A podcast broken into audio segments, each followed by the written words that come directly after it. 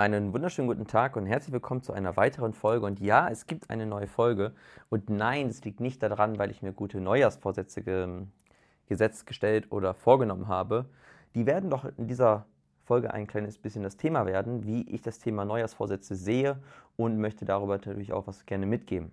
Und es ist mir jetzt im Studio wieder aufgefallen, am ersten, gerade jetzt auch im Verlauf der ersten Woche im neuen Jahr, es kommen wirklich viele neue Gesichter ins Studio. Das erkenne ich also nicht nur daran, dass ich die Leute nicht kenne, sondern halt auch, dass ich sehr wilde Trainingsmethoden sehe. Und anscheinend manche Leute immer noch denken, es wäre einfach, sportlichen Erfolg zu haben, schnell abzunehmen oder sonst irgendetwas.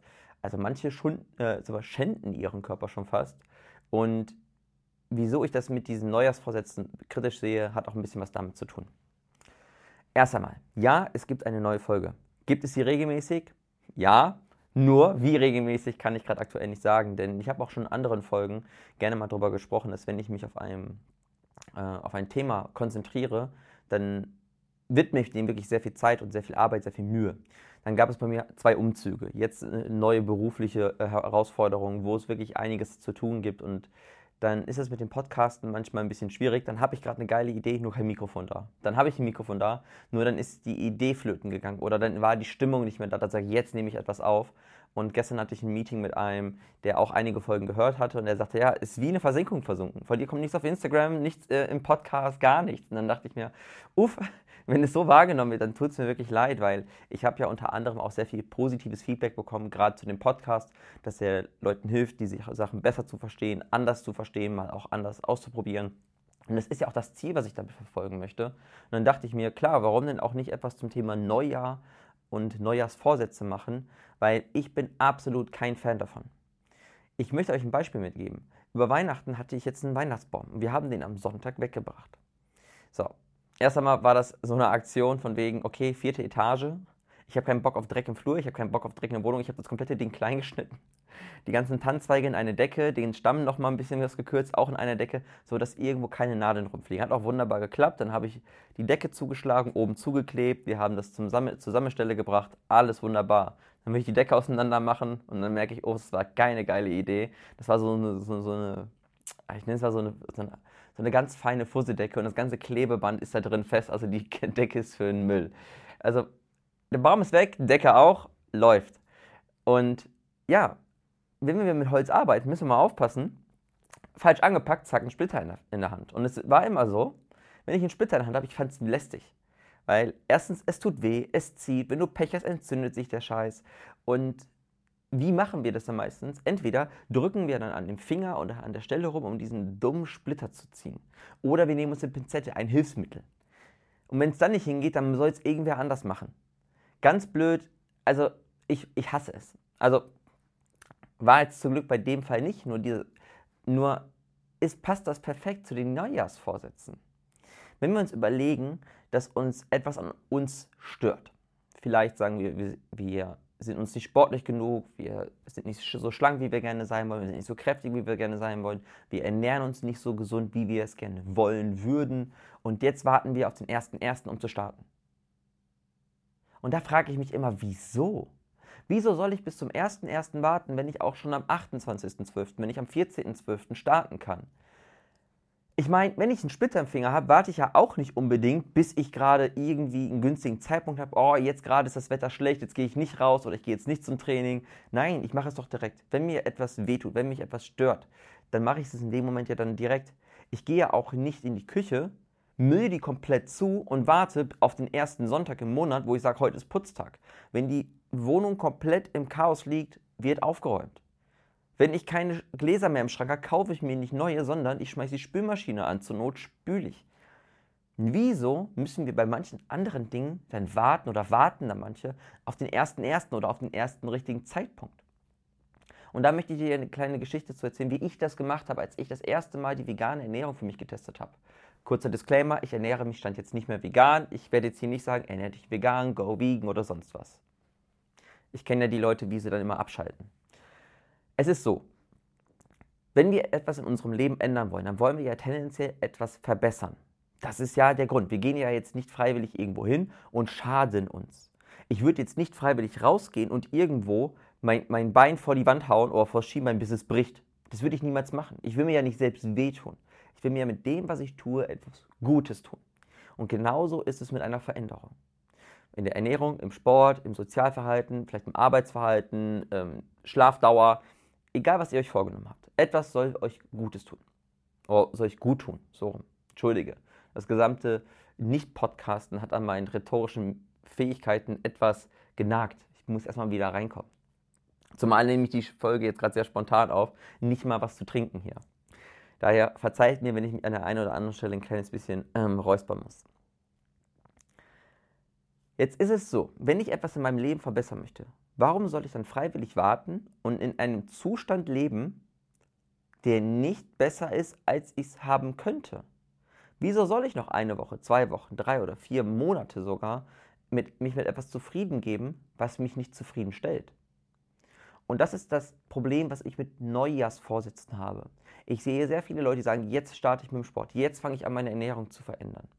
Ja, aber was glaubt ihr denn, löst der erste, erste, neues Jahr, neues Glück wirklich Motivation aus? Nein.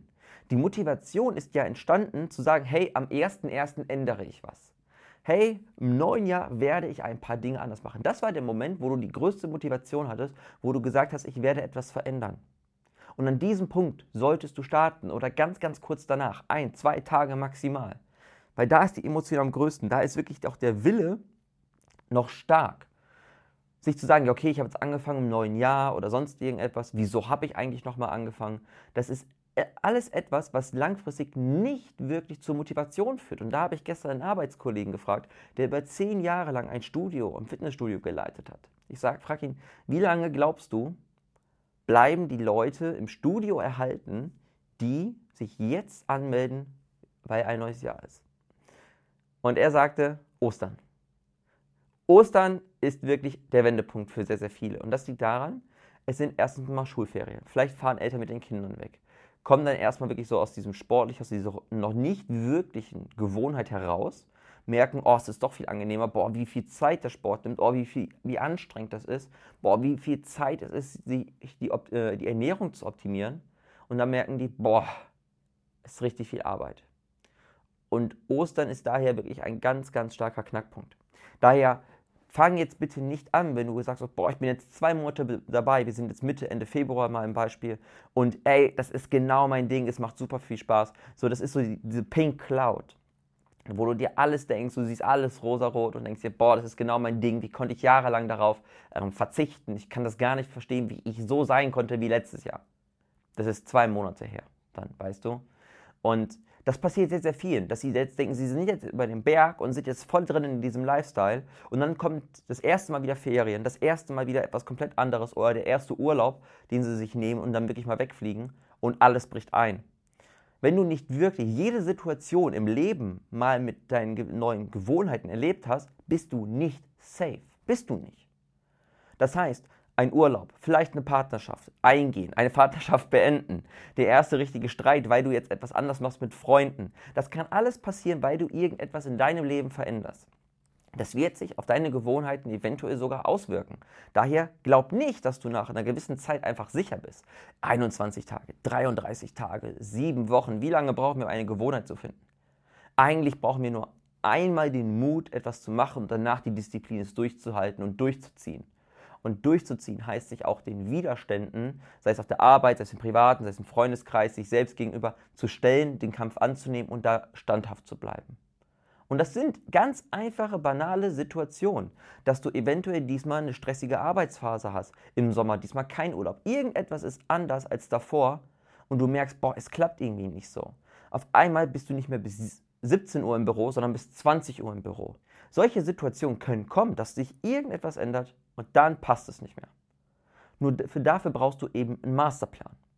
Bereite dir also jetzt schon mal, sag ich mal, Gedanken dafür, ähm, darüber, oder mach dir jetzt schon mal Gedanken darüber und bereite irgendetwas vor, dass du sagst, wenn irgend sich was ergibt, was mein ganzes Vorhaben in Anführungszeichen gefährdet, hast du den Masterplan zur Hand.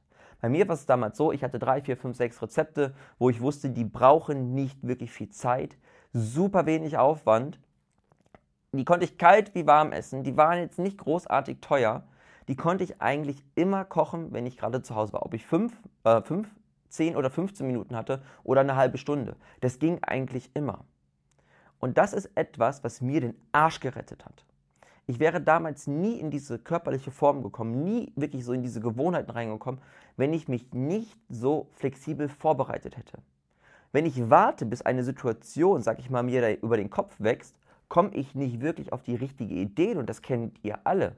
Wenn jetzt, sag ich mal, der Stress ist oder ihr seid in einem Streitgespräch, in einer Diskussion und ihr denkt, fuck, der hat mich argumentativ zerlegt oder mir fällt darauf nichts ein, dann dauert es keine halbe Stunde.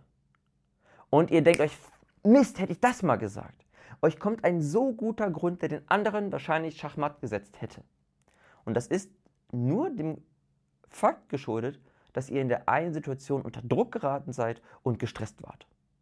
Und das passiert im Sport, das passiert mit der Ernährung, dass ihr euch dann da verliert, dass ihr euch da nicht wirklich mehr langhangeln könnt, eure Gewohnheiten nicht wirklich Gewohnheiten sind, sondern gerade kurzfristige Verhaltensweisen, die ihr gerade dabei seid zu etablieren. Und an denen müsst ihr wirklich teilweise Jahre arbeiten. Und das ist mein Problem mit Neujahrsvorsätzen. Es ist aus einer Motivation heraus meistens geschlossen, die Wochen bis Monate zurückliegt, die dann eigentlich nur noch den Grund hat, ja, es ist Neujahr, ich habe mir das vorgenommen und gar keine wirkliche emotionale Kraft mehr dahinter steht. Wie viele Menschen habe ich schon kennengelernt im Studio, die sagen, ja, 2021 ach, oder 2022 wird jetzt mein Jahr, Alex, ich ziehe jetzt richtig durch. Das wird mein Ding. Dieser Spruch ist einer, der die Trainer am häufigsten hören. Ich ziehe jetzt richtig durch. Ich habe mir wirklich was vorgenommen. Das wird jetzt mein Jahr. Das habe ich so oft gehört. Und 90% der Leute ziehen nicht durch. Das ist nicht deren Jahr, weil sie komplett unterschätzen, was es eigentlich heißt. Drei, viermal die Woche vielleicht ins Studio zu gehen oder sagen wir zwei, dreimal die Woche ins Studio zu gehen. Es ist eine Stunde Training, es ist vielleicht eine Viertelstunde hin und zurückfahren, es sind anderthalb Stunden. Dann ist es noch Duschen danach. Also das heißt, jedes Mal oder jede Woche vier bis sechs Stunden mehr Zeit zu investieren, wovon sie ja angeblich immer so wenig haben. Dann kommen sie aus dem Büro und das hatte ich auch zu Genüge. Kommen zum Trainingsplantermin, die ich damals zu Tausende geschrieben habe. Ja, Alex, ähm, ich komme jetzt gerade aus dem Büro und es ist so nach der Arbeit ist das total schwierig, das Ganze noch so reinzukriegen. Und ich denke mir, und das habe ich den Leuten auch noch teilweise gesagt, ich so, du redest gerade mit jemandem, der aktuell gerade am Arbeiten ist, nach seiner Arbeit um 21 Uhr trainieren geht, dass es schwer ist, 18 Uhr oder um 17 Uhr nach der Arbeit zu trainieren. Willst du mich verarschen? Wenn du wirklich um 20 Uhr mit dem Arsch auf der Couch sitzen möchtest, ja, dann ist es schwer. Dann kann ich dir sagen, dann ist es schwer. Wenn du dich aber davon löst, deinen Arsch auf der Couch zu parken, Netflix und Chill warten zu lassen und deine Gesundheit, dein Körper, dein, deine Ziele, deine gesundheitlichen äh, Aspekte, sag ich mal, im Vordergrund zu stellen, dann ist es nicht schwer. Dann ist es eigentlich nur, sich in den Arsch zu treten und dahin zu schleppen. Und es sind dann nicht die Arbeit, äh, arbeitlichen ähm, Gründe, Überstunden oder sonst irgendetwas, Bürozeiten, ähm, die dich davon abhalten sollten. Die Priorität liegt bei dir. Ob du jetzt um 17 Uhr, 17.30 Uhr, 18 Uhr, 18.30 Uhr gehst. Ah, das Studio ist so voll. Ja, so what? Dann wartest du halt fünf bis zehn Minuten auf, ein, auf eine andere Übung oder geh zu einem Trainer, sag dem, hey, diese Übung ist permanent besetzt, zeig mir eine andere. Werde flexibel, werde aktiv, geh auf Leute zu und hol dir die Informationen, die du brauchst. Und das ist etwas, was super viele Menschen im Studio eben nicht machen. Ich habe vor kurzem, das ist glaube ich jetzt zwei oder drei Tage her, habe ich ein, vielleicht war sie 16 oder 17, ein Mädchen im Studio gesehen, die offensichtlich zum, wahrscheinlich zum ersten oder zum zweiten Mal eine Latzugübung gemacht hat.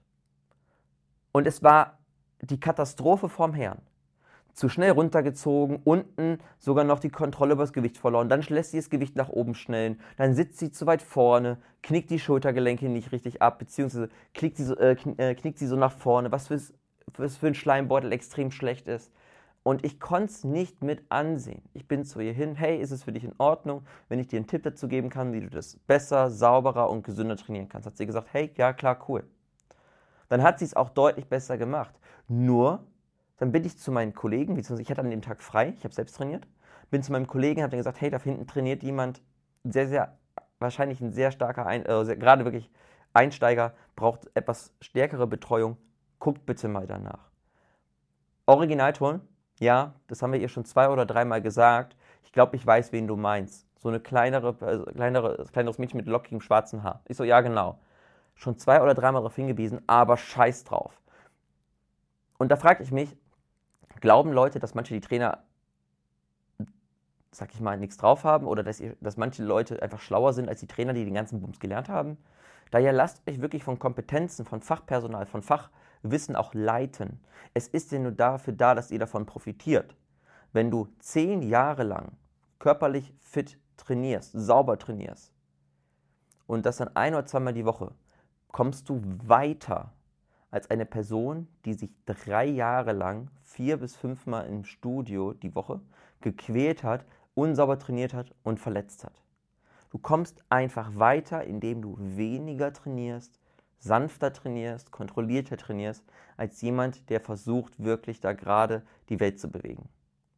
Also versucht die Vernunft siegen zu lassen und nicht aus dem kurzfristigen Augenblick, so wie meine, nicht meine, sondern eine Freundin, gestern im Kurs. Ich bin in vier Wochen Urlaub, Alex, was ist möglich? Da musste sie selbst schon lachen, weil das war einer der allerersten Sprüche, die sie vor vier Jahren zu mir gesagt hat.